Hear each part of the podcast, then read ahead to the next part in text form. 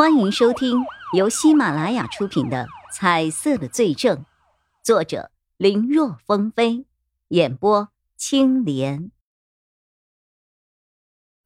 高毅压下心中的不悦，只能说有这个可能，具体使用到哪种方式，要等我把尸体带回队里进行下一步的确认才知道。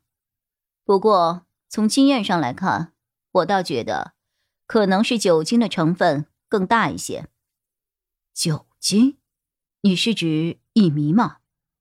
应该不是，就是一般的酒。酒？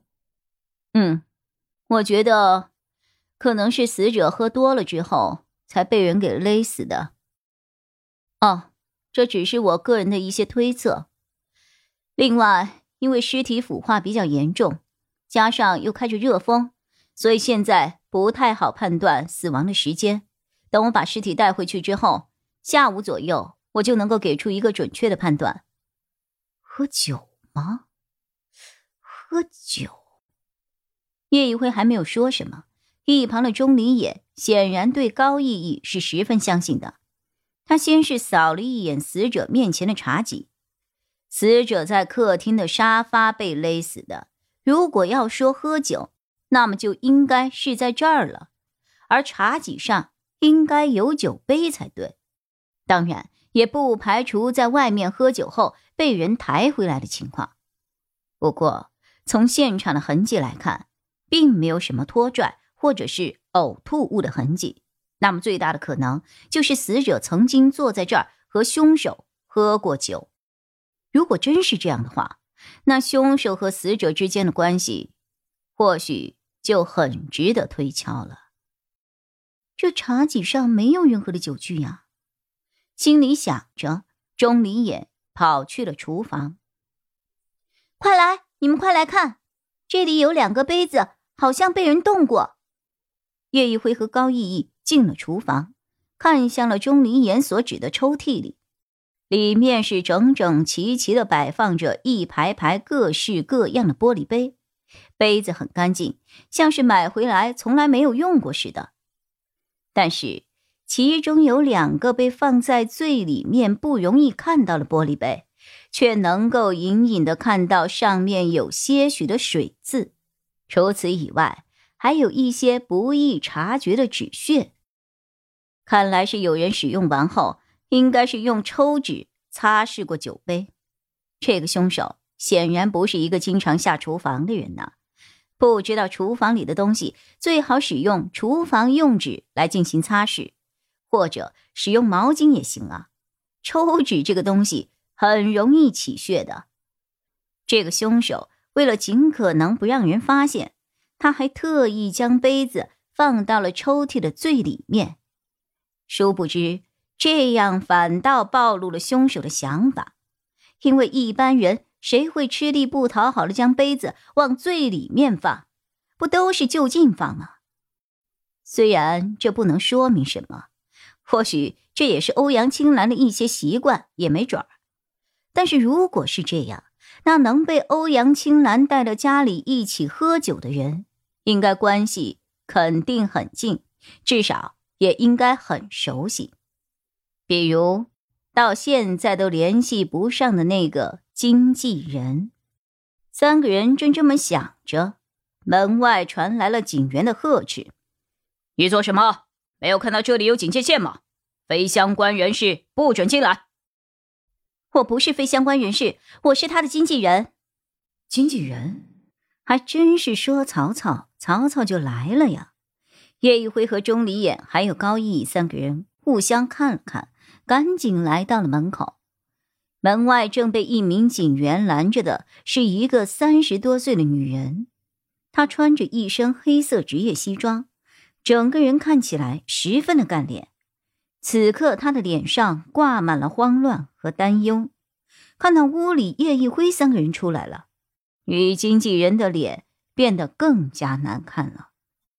欧阳青兰曾经拍摄过几部刑侦类的电视剧，作为经纪人。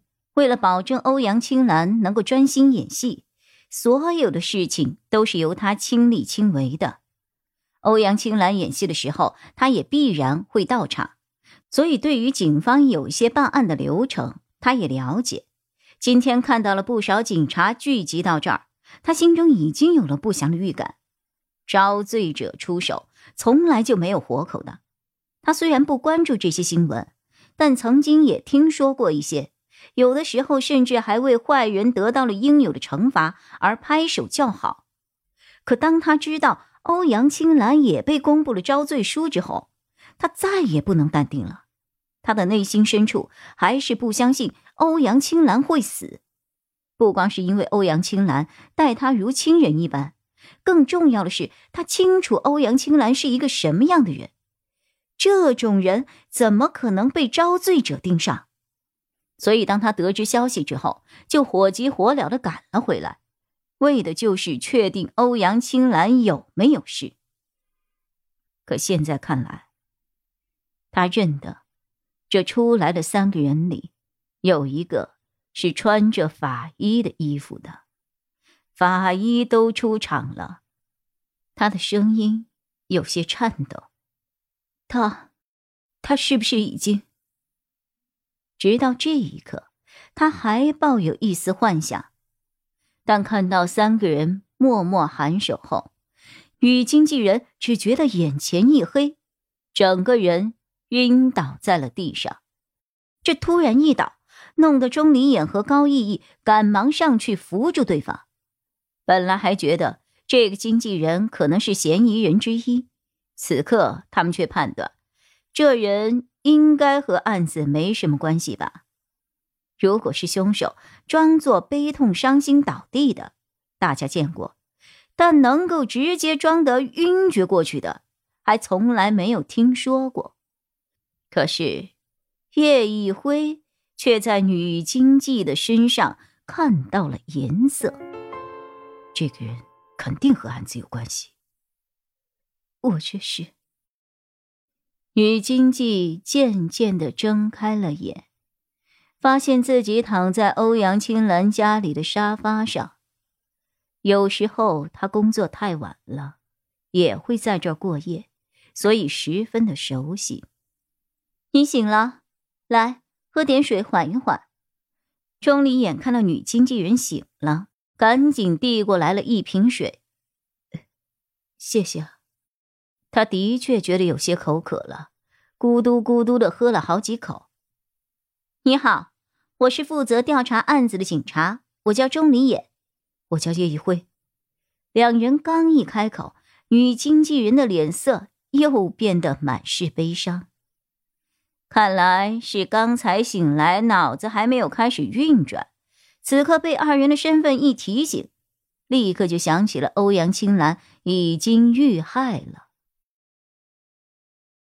本集播讲完毕，感谢收听，更多精彩内容请在喜马拉雅搜索“青莲嘚不嘚”。